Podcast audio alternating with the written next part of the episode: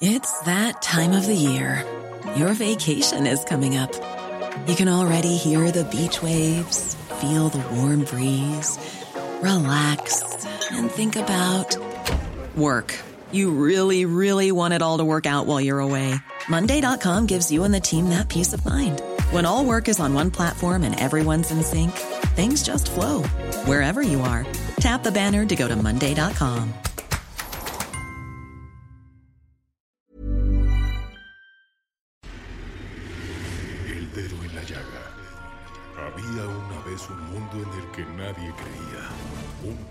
historias inexplicables.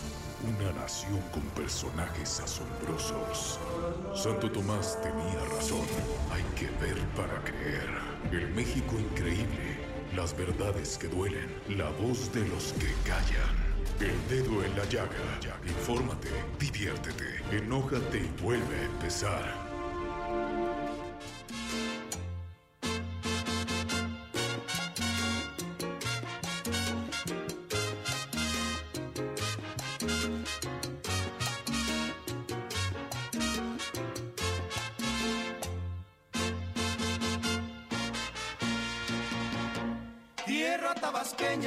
Cálida y risueña, tengo tu sabor.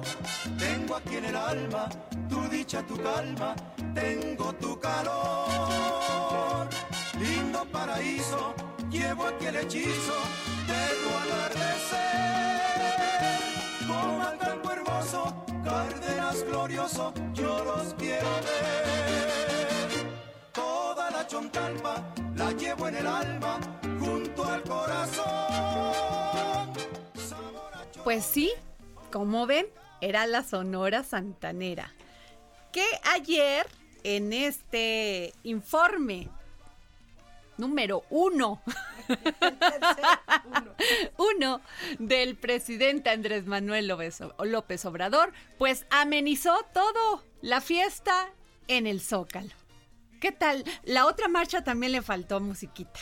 También. ¿No? Sí, Total. Que, no, que no sean tan aburridos. Pues sí, pues sí, ¿para qué? Pues hay que divertirse un poquito, ¿no? Claro.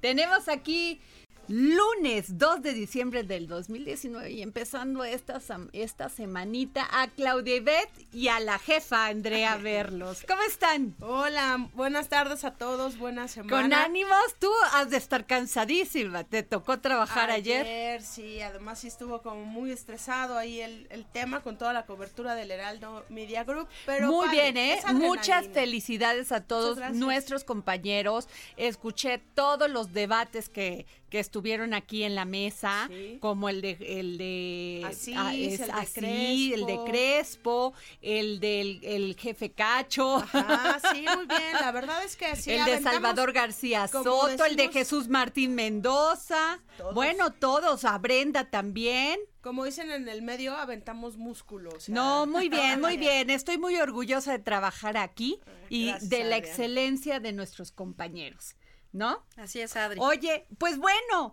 vamos a platicar muy rápidamente porque ya ustedes, bueno, pues han tenido información por todos lados, pero aquí en el dedo en la llaga queremos hacer un resumen muy rápido de lo que pasó ayer. Claudia Beth. Así es, Adri, pues de acuerdo con datos de la Policía Capitalina, 250 mil personas acudieron al Zócalo para escuchar el mensaje del presidente con motivo de su primer año de gobierno y bueno, pues el expresidente de Uruguay, José Mujica, fue invitado de honor en el Zócalo donde escuchó el discurso del presidente López Obrador en primera fila. Aprovechando la ceremonia, afuera del antiguo palacio del ayuntamiento, se instalaron puestos de venta de libro del presidente hacia una economía moral con un precio de 200 pesos. También hubo una marcha de apoyo al presidente y esta fue organizada por integrantes del Sindicato Nacional de Trabajadores de la Educación, sección 36. Más de 7 mil personas se reunieron en el Monumento a la Revolución e iniciaron, bueno, esta marcha hacia el Zócalo de la Ciudad de México para llegar a escuchar el informe presidencial. La Secretaría de Seguridad Ciudadana eh, pues bueno, informó que se desplegaron 2.342 policías para resguardar este evento y previo al mensaje, Adri, amigos, eh, del presidente con motivo de su primer año de gobierno, A pues ver, la a ver, Sonora a ver. Claudia, como que no aclaraste aquí Sí, lo de los siete mil personas que se, re- se reunieron en el Monumento a la Revolución, porque hubo otra marcha. Sí. En total fueron a ver, 20 mil personas en la Ciudad A de ver, México de las dos marchas, la de la oposición y la de los Levarón. Pero la que salió del monumento de la revolución al, al zócalo no, del Ángel del al Ángel monumento. al monumento Sí. fue la de Levarón. La de Levarón. la de esa Levarón fue y, este escuché a Marco Cortés que no tenía tintes partidistas, Y pero él dio, al pero él dio este entrevistas por todos Ajá. lados y dijo yo estoy al frente. Ahí Sí, que no me anden, ¿eh? Fox, sí. y todo este ¿Estás de acuerdo? sí. Pero a ver, entonces sigamos, Claudia. Así es, Adri, pues algunos de los temas que se trataron en el informe presidencial, pues bueno, eh, destaca que el presidente en su primer año ya logró 89 de los 100 compromisos que hizo el primero de diciembre, de diciembre del año pasado, Adri. Ajá. También habló sobre el culiacanazo y el caso Levarón.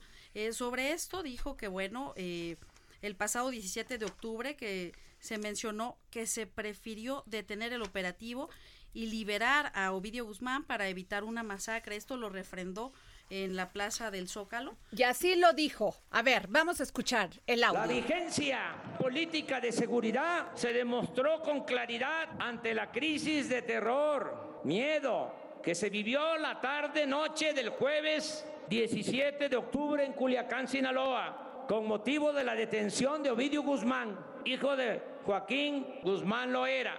En esa verdadera prueba de fuego en la que la delincuencia salió a la calle con armas de alto calibre y se vivió un alto riesgo, se prefirió detener el operativo y liberar al implicado para evitar una masacre en la que habrían perdido la vida centenares de personas, la mayoría civiles, gente inocente, según el cálculo que responsablemente hizo en su momento el alto mando de las Fuerzas Armadas. Como aquí lo hemos platicado, ¿qué piensas tú, jefa Andrea?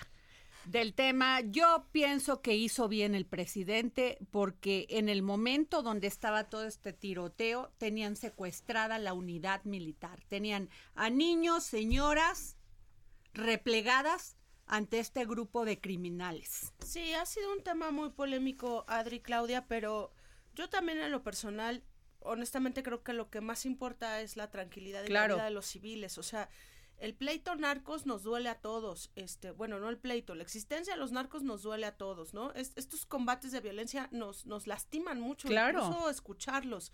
Pero nada sobre la vida de la gente Claro. que común y corriente hace sus cosas día a día. Yo no creo que se puedan comparar una vida por la otra y también creo que fue lo mejor. Y bueno, también decirlo, Andrea, Claudia, falló la estrategia. Falló. Falló una estrategia que tenían seis meses trabajando, Sí, no supieron operarla bien, sí, costó vidas sí. y también falló totalmente la estrategia de comunicación. No, esa fue la peor. Yo creo que las lagunas informativas que dejaron fue patético para la imagen del país en todo el mundo.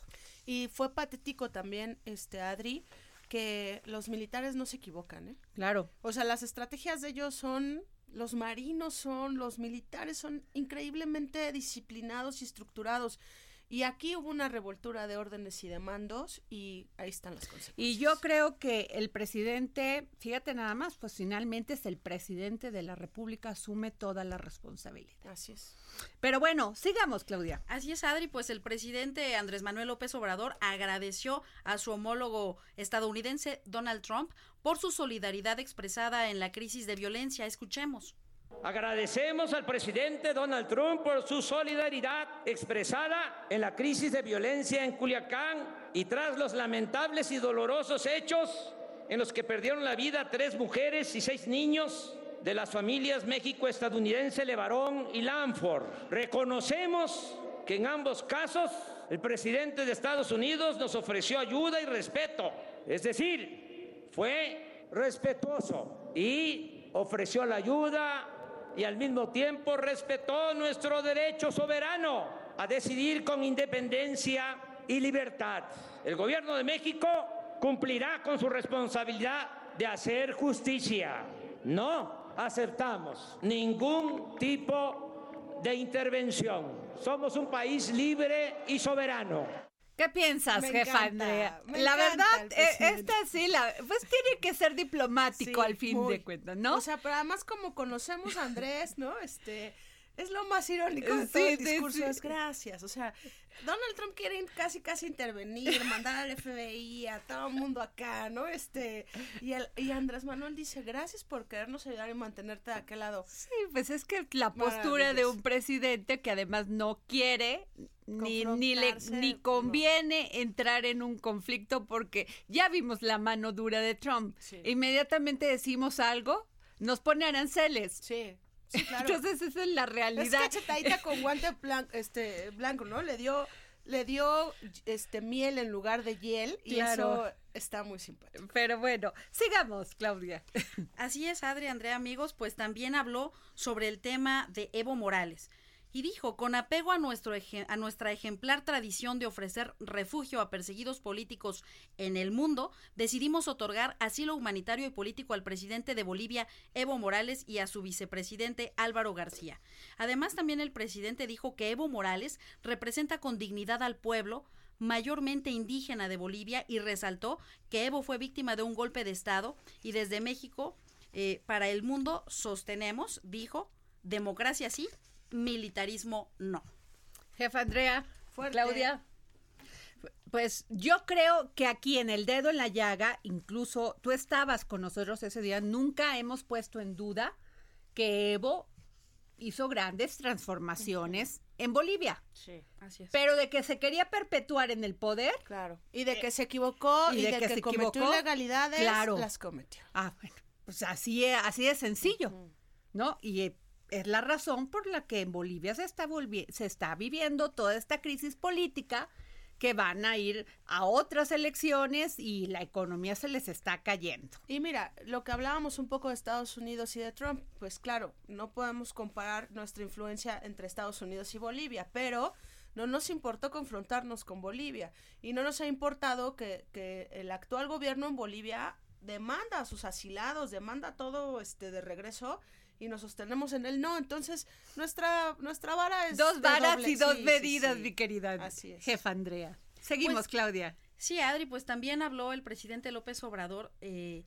sobre el tema de las adicciones. Pidió ayuda al pueblo para reducir el consumo de drogas y resaltó que no siempre se da una vida de dinero, coches y poder y mencionó que si reducimos el consumo de drogas vamos a poder reducir la violencia, si no va a ser más complicado. Felicidad y vida sana sí, drogas no. Yo comparto esta opinión, no sé qué piensan del presidente. Efectivamente, sí tenemos que apo- apostarle a todos estos programas para el combate, para, para que los jóvenes consuman menos eh, drogas. Sobre ¿Cómo hay todo. que hacerlo? No sé si enfocarnos más en la educación, enfocarnos por el otro lado también en los valores, de enfocarnos también en que va a haber un desarrollo económico y que los jóvenes van a tener en la salud Adri. mental. O sea, yo comparto esto, que ojalá no se quede nada más en buenos propósitos. Así es. Porque fíjate, Andrea, que el otro día haciendo una un análisis de esto, mm, un joven gana por este programa de Construyendo el Futuro dos mil o tres mil pesos. ¿Cuánto te gusta que, le par- que les pague el crimen organizado en poblaciones totalmente este, desapartadas por hacerles una chamba de halcones? Y lo escuché aquí en un debate. ¿Te gusta 10 mil, 12 mil? Pues no solamente agarran ese dinero y se agarran también el de construyendo el futuro. Claro. Entonces yo creo que no entiendo todavía cuál es verdaderamente la estrategia. Sí. Todavía no me queda claro. No, hasta ahorita ha sido mediática y es una buena campaña. Me Yo la veo, encanta. me gusta, pero este, como dices, o sea, no está aterrizando ni en las escuelas, no está permeando en la familia, ¿no? En el seno familiar y tampoco en el desarrollo en el día a día. ¿Cuáles Claro. son tus probabilidades de encontrar trabajo, de superarte, de crecer profesionalmente y que, y que las drogas no sean un tema? Y por eso te decía la salud mental. También tenemos una, una generación y, y- y yo lo digo sin, sin números en la mano, este, de chavos que cada vez escuchas que están más deprimidos, que están más solos, Pues es que, que están más... menos convivencia familiar, ma- nada más, o sea, el Celular. chavo, de en vez de eso, o sea, los padres han sido también re- corresponsables de esta Sí. crisis que estamos viviendo, Sí. Andrea, y lo digo siempre, porque en vez de, de, de salir con noso- nuestros hijos y convivir de forma sana, ir a pasear juntos como familia, a hacer ejercicios juntos, junto con todos, les compramos un celular y ahí cállate, siéntate en la Mm, y mesa y ponte a jugar. todos lados, sí. No sé si ustedes han visto cuando la mamá le dice, no, no, no, que quieres, Ah, ponte a jugar. Sí, Así los Oye, distraen. Por Dios. es triste. O sea, y luego no le pidas que el presidente es el que te resuelva No, no problemas claro. que tú en tu seno familiar no resuelves. Entonces hay que agarrar ahí la batuta como padres, lo que mencionabas el otro día, os les dan les dan este en las escuelas ya les venden panqués con, Con marihuana. con marihuana. Sí. Los hacen adictos desde que están en la primaria. Sí, además ahorita hay un escándalo que si quieres platicamos aquí otro día en esta en esta marca de transporte privado que también transporta comida, que cada Pues vez es más conocido Ya que son te los llevan dealers. drogas. Ajá. Fíjate nada más. Pues bueno. Bueno, seguimos, Claudia. Pues también eh, Adri eh, y amigos del público, Andrea, habló sobre el tren Maya. Anunció que ya comenzaron con los estudios de ingeniería para el tren y que concluirán el 13 de diciembre.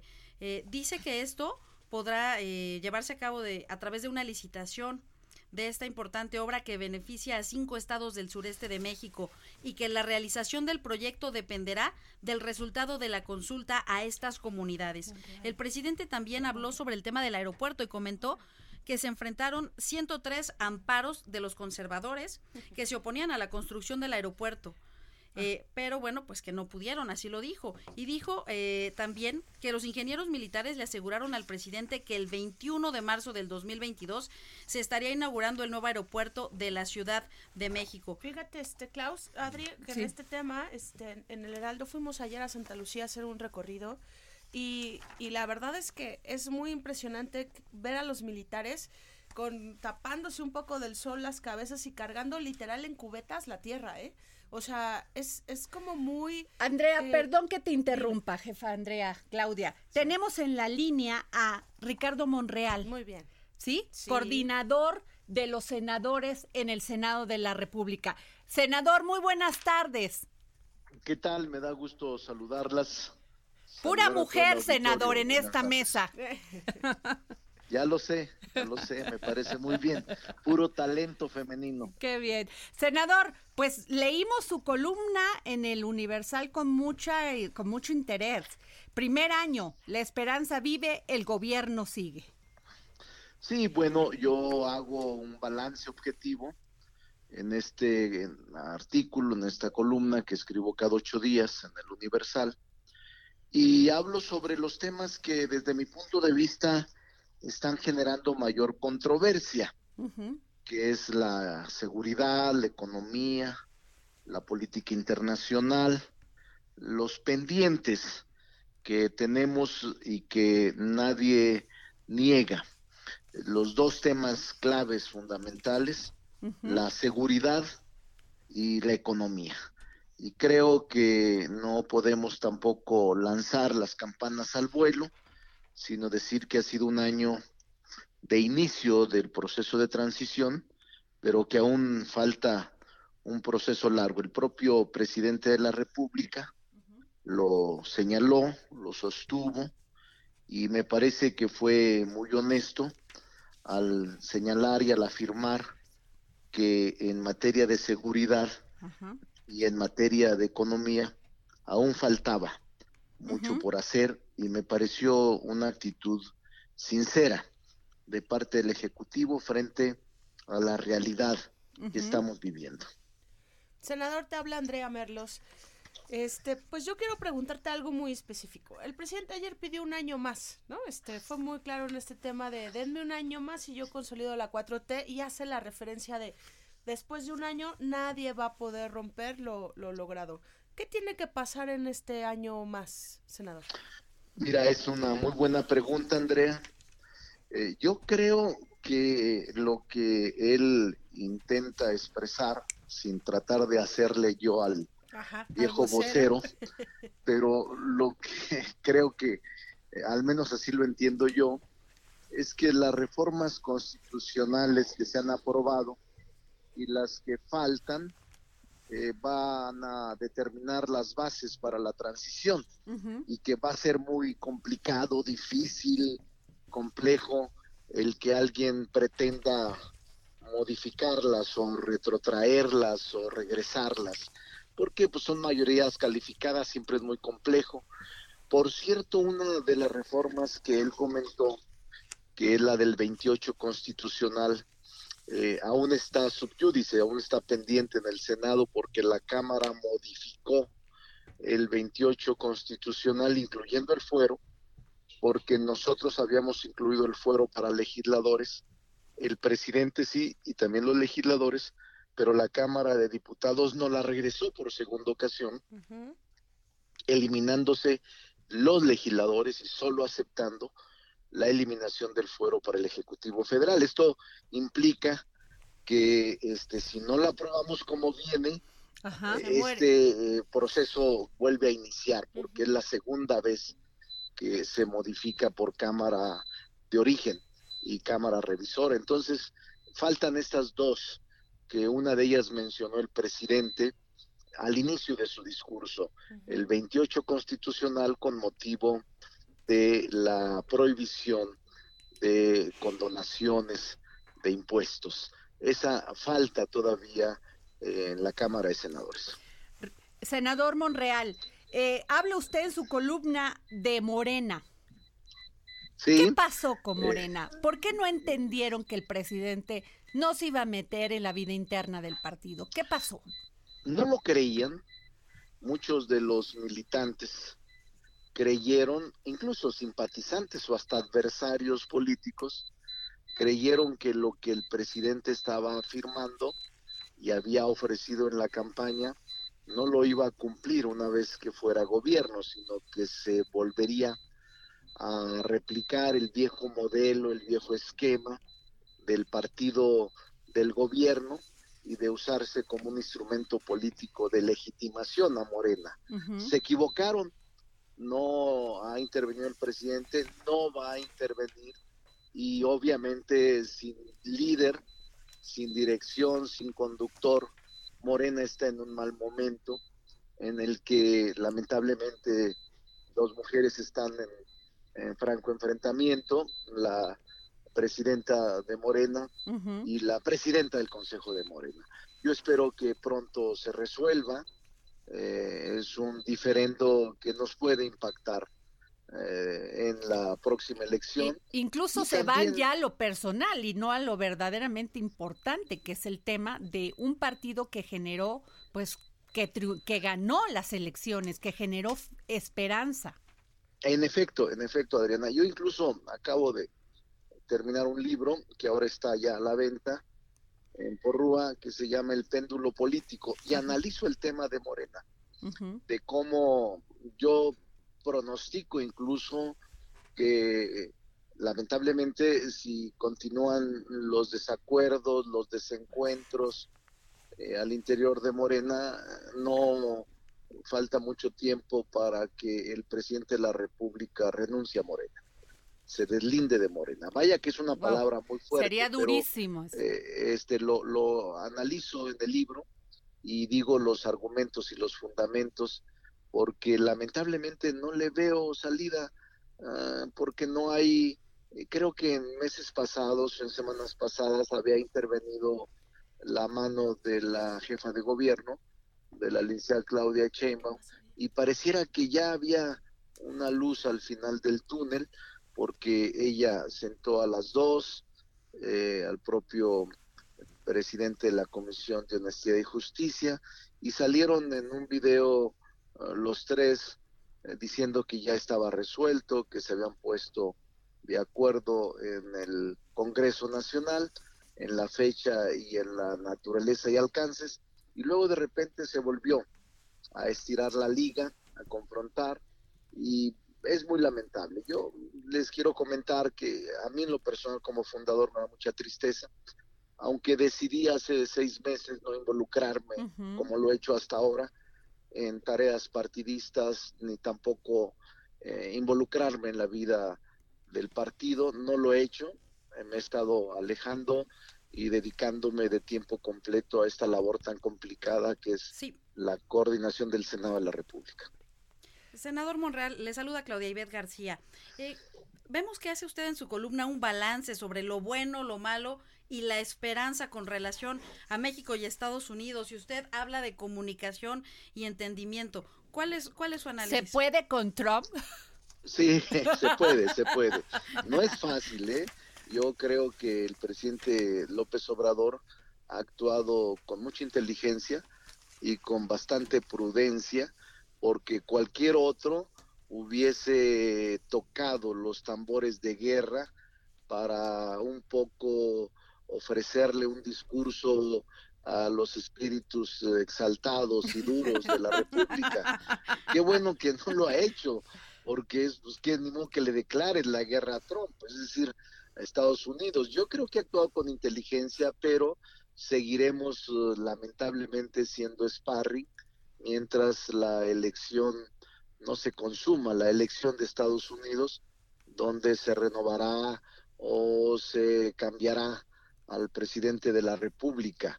Pero lamentablemente nuestra posición geográfica, geopolítica, económica, comercial, es muy débil, a pesar de que hemos crecido comercialmente, somos los principales socios comerciales de Estados Unidos, eh, nuestra posición política sí es débil, no de ahora, de siempre, y no ha cambiado. El hecho de que el presidente de la República, Andrés Manuel López Obrador, haya actuado con mucha prudencia, le ha dado al país. Que prudencia no significa debilidad. Sí, yo, yo diría que, que no es debilidad en el caso de Andrés Manuel López Obrador, diría que es eh, una actitud prudente, que sabe cuál es nuestro entorno y cuál es nuestra ubicación política, militar, geográfica, económica, comercial. Y obviamente él está intentando cuidar todos estos aspectos que se equilibren y que se conduzcan de la mejor forma. Es un papel muy complicado para un jefe de Estado la relación con Estados Unidos y ahora no cambia. Andrés ha actuado de manera correcta, el presidente ha actuado de manera prudente y no hemos tenido mayores sobresaltos hasta este momento con el vecino país del norte. Pues muchas gracias, senador Ricardo Monreal, por habernos dado esta entrevista para el dedo en la llaga sobre esta mm, e importante eh, columna que pues bien tuvo tener el día de hoy para todos sus lectores. Y ya cámbiate de periódico, senador. Te vamos a invitar para otro periódico. Órale, claro que sí. Muchas gracias. Gracias, hasta luego. Gracias. Pues nos vamos a un corte. Gracias.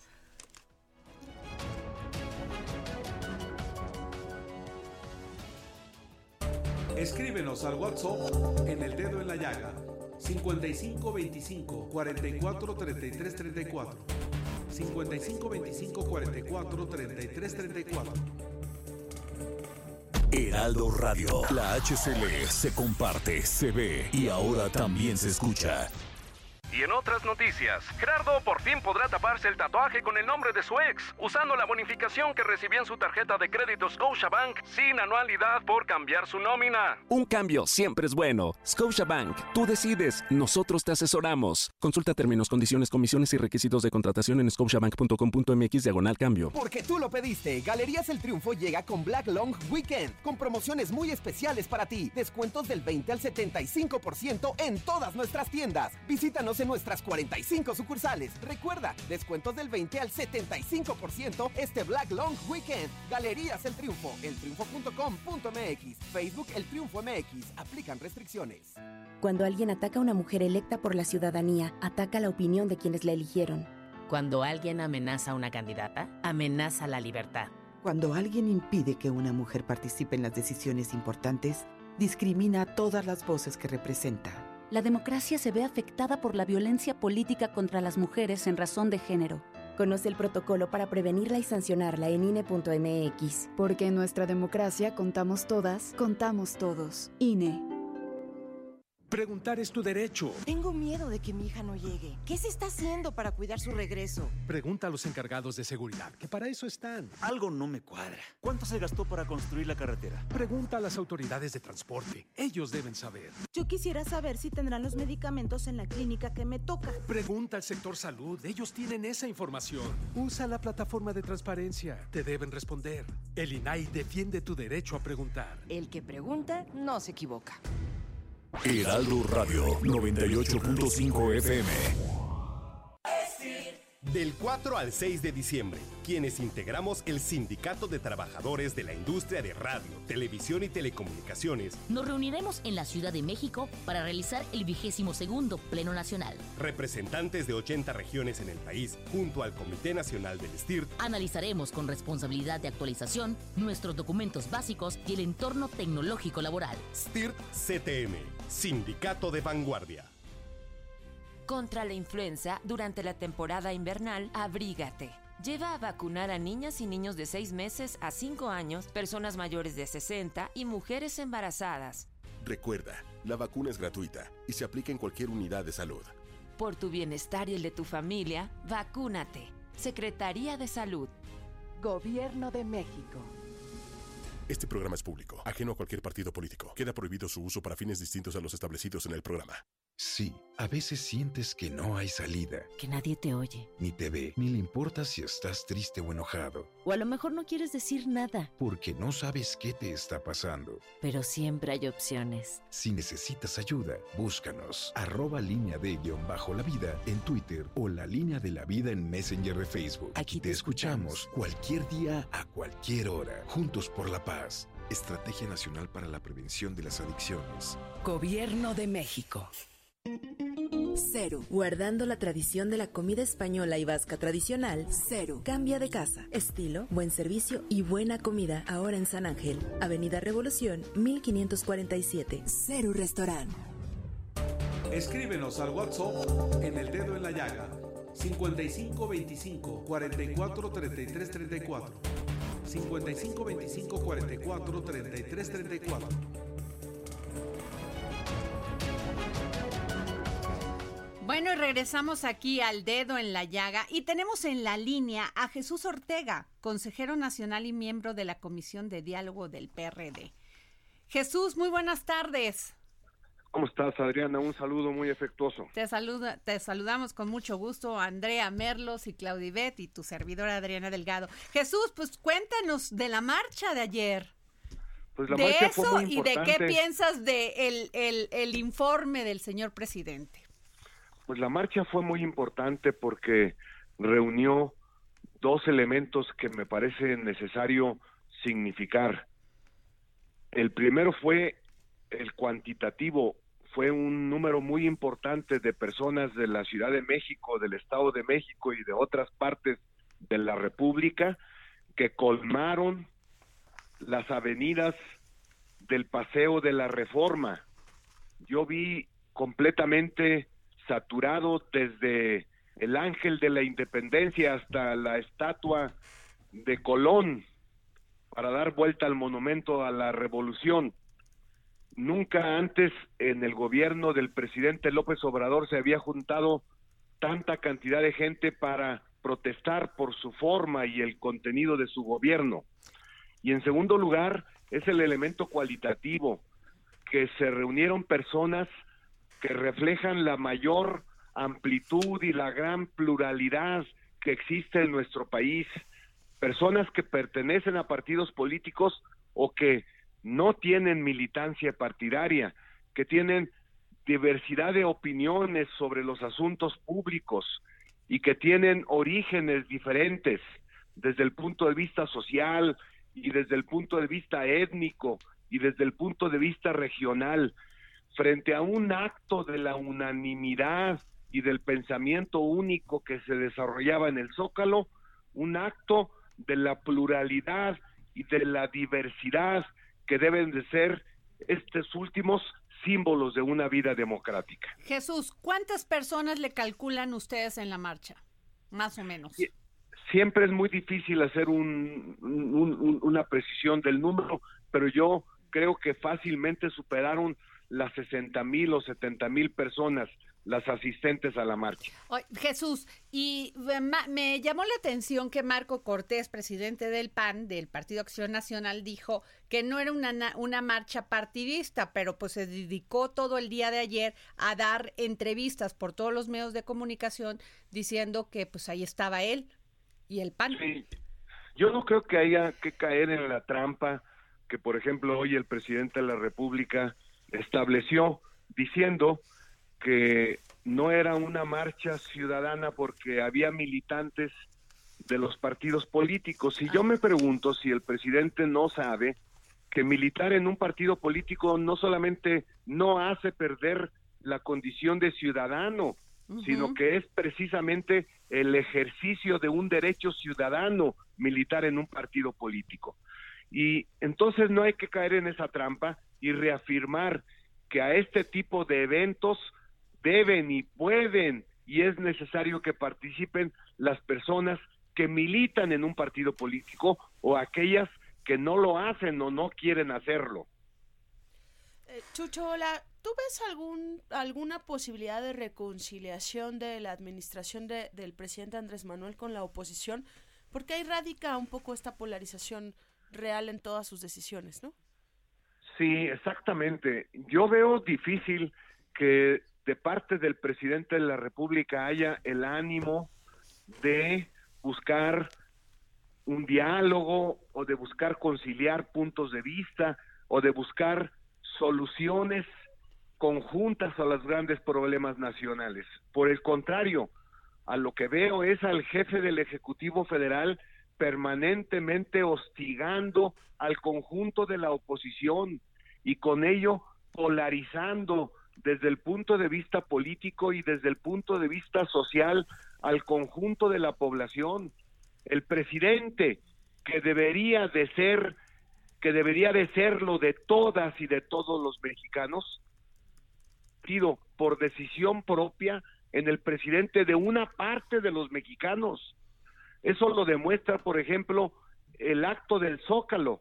Él expresamente convocó a que asistieran bueno. Chucho, te nos pierdes. Sí, a ver, por favor, porque se nos... ¿Cuáles son las cifras, oficiales que da la Secretaría de Seguridad Pública de la Ciudad de México sobre cuántos asistentes? 250 mil asistentes a la plancha del Zócalo. ¿Y acá la marcha? 20 mil. 20 mil, son las... seguridad Pública Bueno, Jesús, regresamos contigo. Sí, decía yo que el presidente se ha encargado de polarizar porque en lugar de presidente de todas, todos Jesús, no te nos muevas tanto porque se nos va la señal.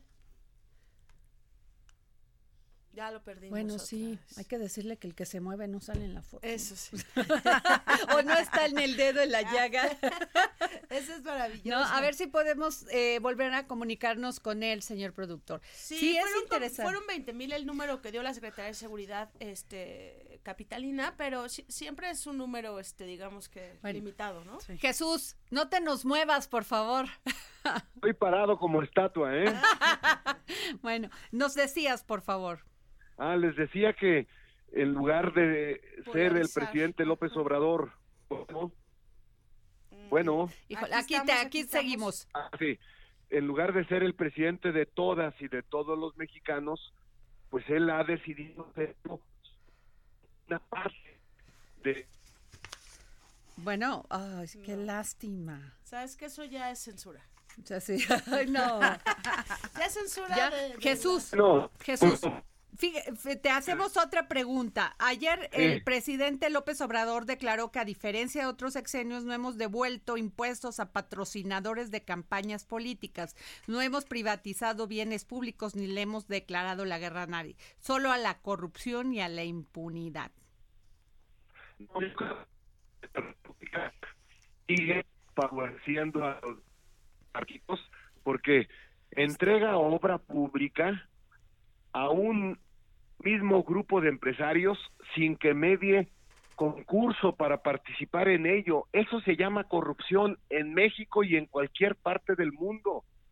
cuando para hacer obra pública solamente se privilegia a un grupo económico y se le entregan recursos sin que medie investigación sobre la capacidad para hacer esas obras, eso se llama corrupción.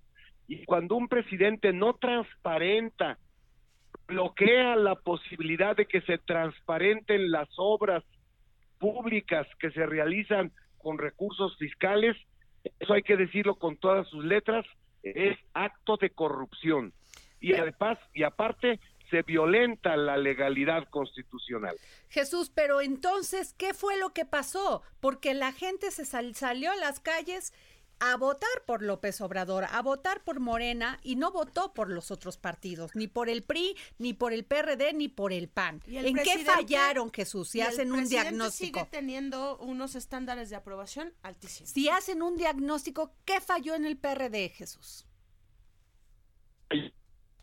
Uy.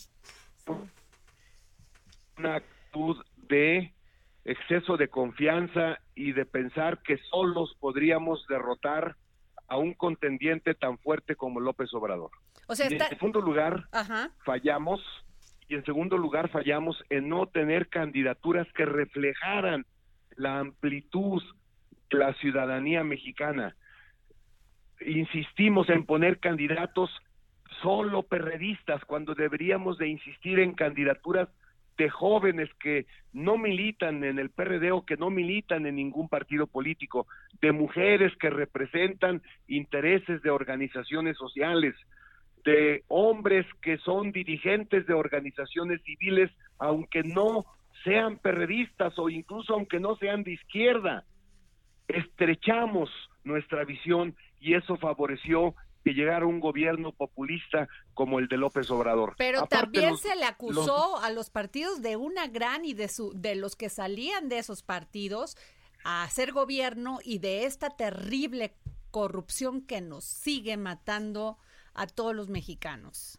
Sí, se llevó una parte importante del PRD, que por cierto son aquellos mismos que ahora están provocando los actos de violencia en las asambleas que se están realizando en Morena.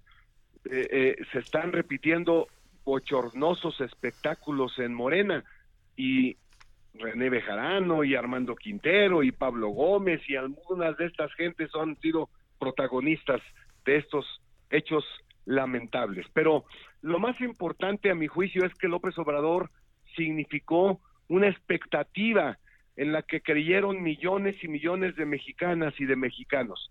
Pero esa expectativa, en apenas un año, se está disolviendo, diluyendo.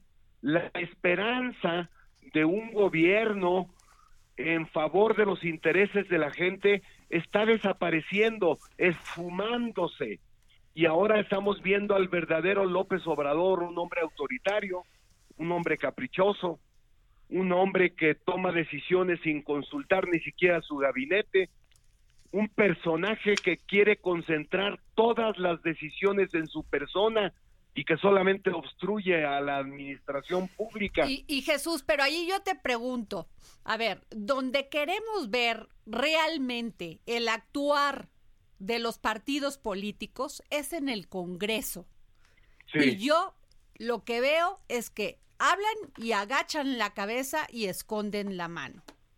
Entonces, no, en el caso de los perredistas, porque aunque somos Pero Jesús, ¿dónde están las propuestas de los perredistas en, en el tema económico, de seguridad, de, de todos estos temas que competen a la vida nacional?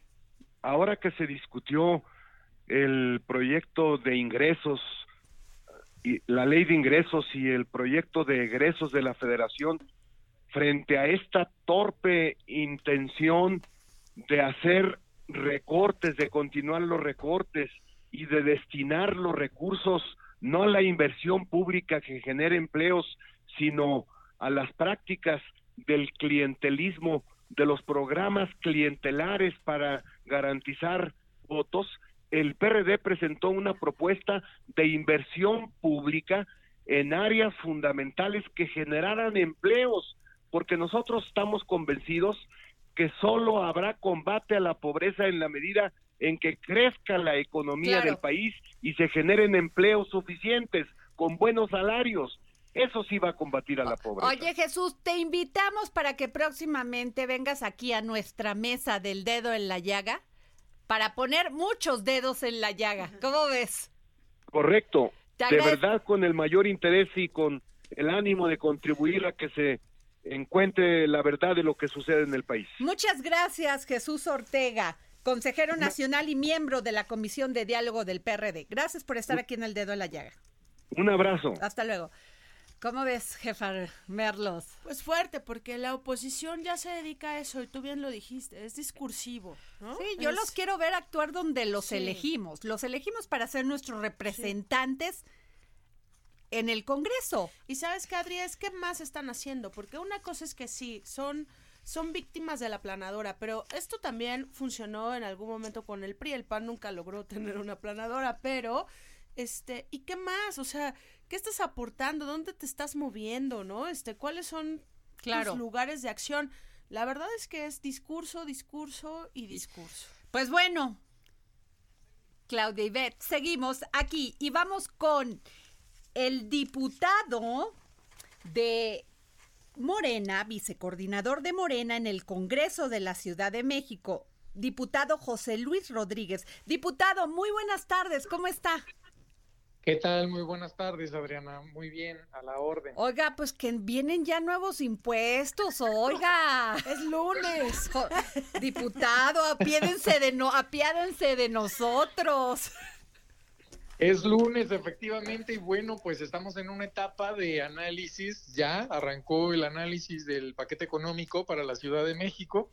Hace unos días tuvimos la oportunidad de recibir en el Congreso Capitalino a la Secretaria de Administración y Finanzas, a Luz Elena, Ajá. donde nos entregó el proyecto de, de ley de ingresos, efectivamente, de código fiscal, y bueno, pues por supuesto que también de el proyecto de presupuesto de egresos para esta ciudad. Claro. Oiga, diputado, mire, o sea, impuesto a la venta final de bebidas alcohólicas, impuesto al- a la prestación del hospedaje, impuesto sobre la tenencia y uso de vehículos, impuesto a juegos de apuesta. De todos estoy medio acuerdo, pero el de la tenencia ya bastante caro nos salen los coches todavía para pagar un 17% y más, él es más el, el La gasolina, el seguro. los estacionamientos y el desorden que hay de estacionamientos, la verificación, el seguro, este... la garantía de que vamos a tener seguridad y que no nos van a de- asaltar. O sea, realmente no le cree, no cree que es un impuesto injusto. Fíjate que en el caso de la tenencia es importante señalar que el subsidio continúa al 100% para vehículos, bueno, para personas físicas o morales cuyo vehículo eh, no exceda en precio de factura de 250 mil pesos. Pero eso ya no Es- cuesta ni un Volkswagen, este diputado. Ya ni siquiera si No, fuera a comprar ¿cómo una combi de esa del año Ocho ya no 69. Qué buenos vehículos tienen ustedes, pero, pero no crean, la mayoría de la población puede, puede acceder en esta ciudad, va a seguir con este esquema de financiamiento.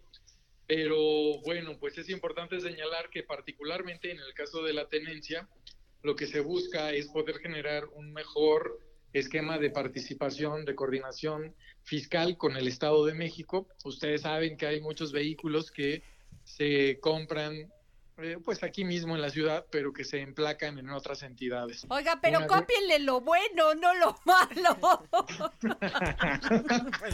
Bueno, eh, hemos, hemos homologado con el Estado de México, no así, no ha sido posible con el Estado de Morelos, pero en el caso, en el caso del Estado de México va, va un esquema homologado para poder tener pues un esquema de coordinación. No se aumenta, simplemente nos ajustamos a lo que tiene el Estado de México para poder pues garantizar un acceso efectivo a mismas condiciones. Diputado, pero yo te quiero preguntar algo que creo que la percepción ciudadana a veces nos duele mucho. Este asunto como de combinar, si tienes tantito más, o sea, si puedes aspirar a un auto de más de 250 mil pesos, entonces esto ya te va a significar que no lo vas a poder mantener, porque eso es, eso es viable. No toda la gente que tiene una camioneta de 300 mil pesos ni es millonaria, ni tiene todos los ingresos para sostener un auto. Oiga, yo la debo. También. O sea, esta combinación de impuestos como, lo voy a decir como lo pienso, pues, a, a, los ricos, ¿sabes? Este, no, no sé cuál es la fórmula para que no caigamos en este sistema. Sí, bueno, sin duda eh, es importante analizar siempre de manera, pues como lo están compartiendo ustedes ahora con el auditorio, estas inquietudes de si va dirigido o no a un sector de la población, qué es eh, lo que implica, bueno, los impuestos tienen que tener pues una base diferenciada, sin duda alguna, la propia constitución lo señala, para poder tener pues garantías también de equilibrio en eh, todo el esquema de finanzas de la propia ciudad. Oiga, fíjese que en lo que sí estoy de acuerdo con ustedes es esta reforma que señala que la industria del juego con apuestas tiene tendencias negativas como la ludopatía. ludopatía. Eso sí me parece bien porque sabe que muchos de los adultos mayores se van a gastar su dinerito a estas empresas y se van a gastar su pensión. Tienen toda la libertad de gastarlo, claro, eso es su dinero. Pero, pero ¿por qué no se generan otro tipo de, de, este, de convivencias para los adultos mayores sin que tengan que ir a dejar su dinero a estos lugares? Fíjate que efectivamente estos lugares han proliferado aquí en la Ciudad de México y eh, han empezado a generar efectos nocivos en la población. Ya tiene afectaciones de carácter laboral, material, incluso por supuesto materiales hay que señalar que eh, obviamente la ludopatía pues genera pues sin duda un trastorno que eh, tiene que ver con episodios de participación en juegos de apuestas donde la gente va perdiendo el control. Nos parece importante, hay otras entidades de la República que tienen ya este impuesto. Por lo menos eh, es importante señalar que nueve entidades ya cuentan con este impuesto eh, instrumentado en sus distintas entidades, Aguascalientes, Campeche, Nuevo León, Quintana Roo, Tamaulipas, Veracruz, Yucatán, el propio Estado de México, que se genera un gravamen que es de un 10% para poder generar pues una tendencia que nos ayude a revertir. Hay trastornos también de carácter emocional, hay problemas familiares que se han generado derivado de la apuesta permanente y fíjate que particularmente no solo en el caso de los adultos eh, mayores, también ahora tenemos una tendencia muy grande a la alza de jóvenes que participan en estas actividades, donde además va de la mano de otros de los factores nocivos que tiene que ver con el consumo de bebidas alcohólicas, pues que también para este periodo pues se proyecta un incremento en el consumo que va del 4.5%. Y bueno, ustedes saben, el auditorio sabe que en materia de bebidas alcohólicas pues tiene un impacto directo en la vida de los capitalinos. Hay accidentes de tránsito, en eh, Eso sí, el que quiera eh, tomar que pague impuestos. Pero la verdad es que el 4.5% que entiendo que lo están homologando con el Estado de México, digámoslo en palabras este claras, eh, alguien que le gusta beber y que va a salir, el 4.5% no le representa nada.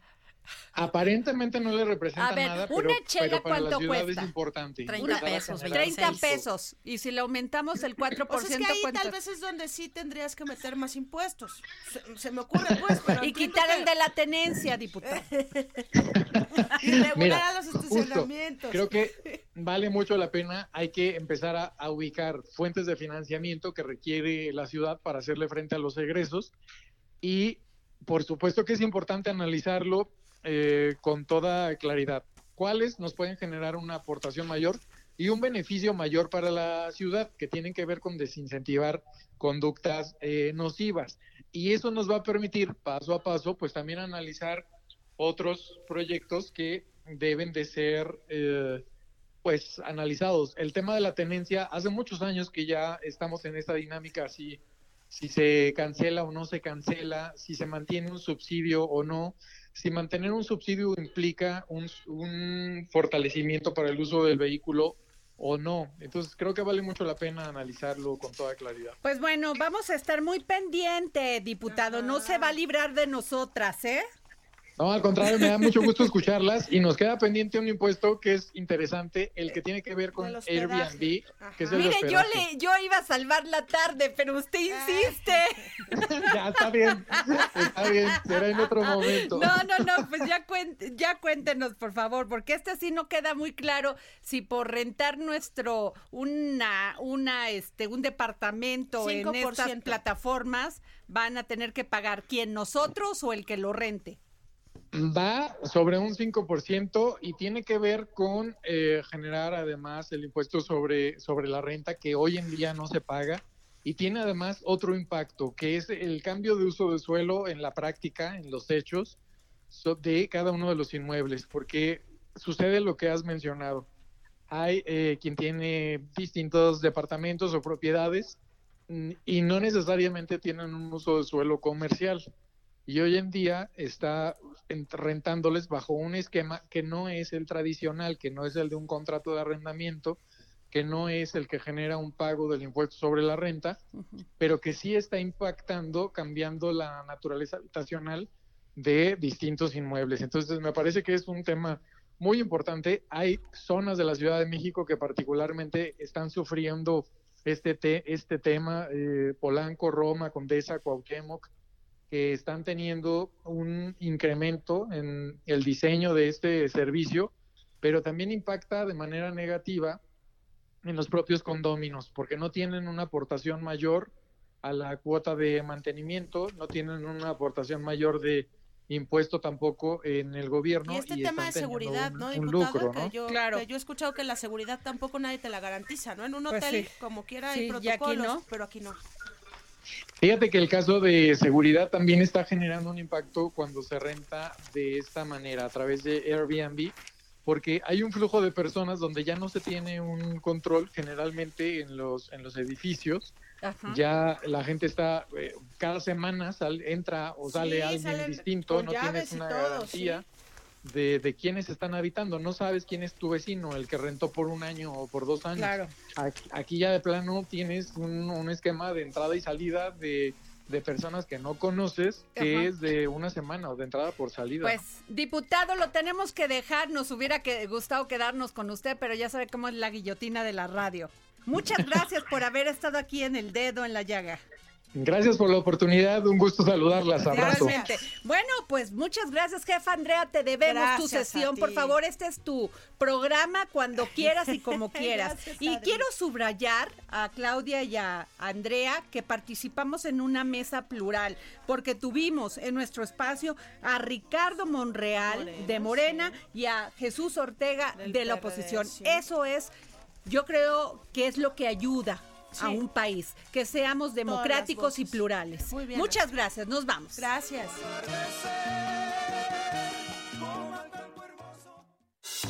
Esto fue El Dedo en la Yaya con Adriana Delgado.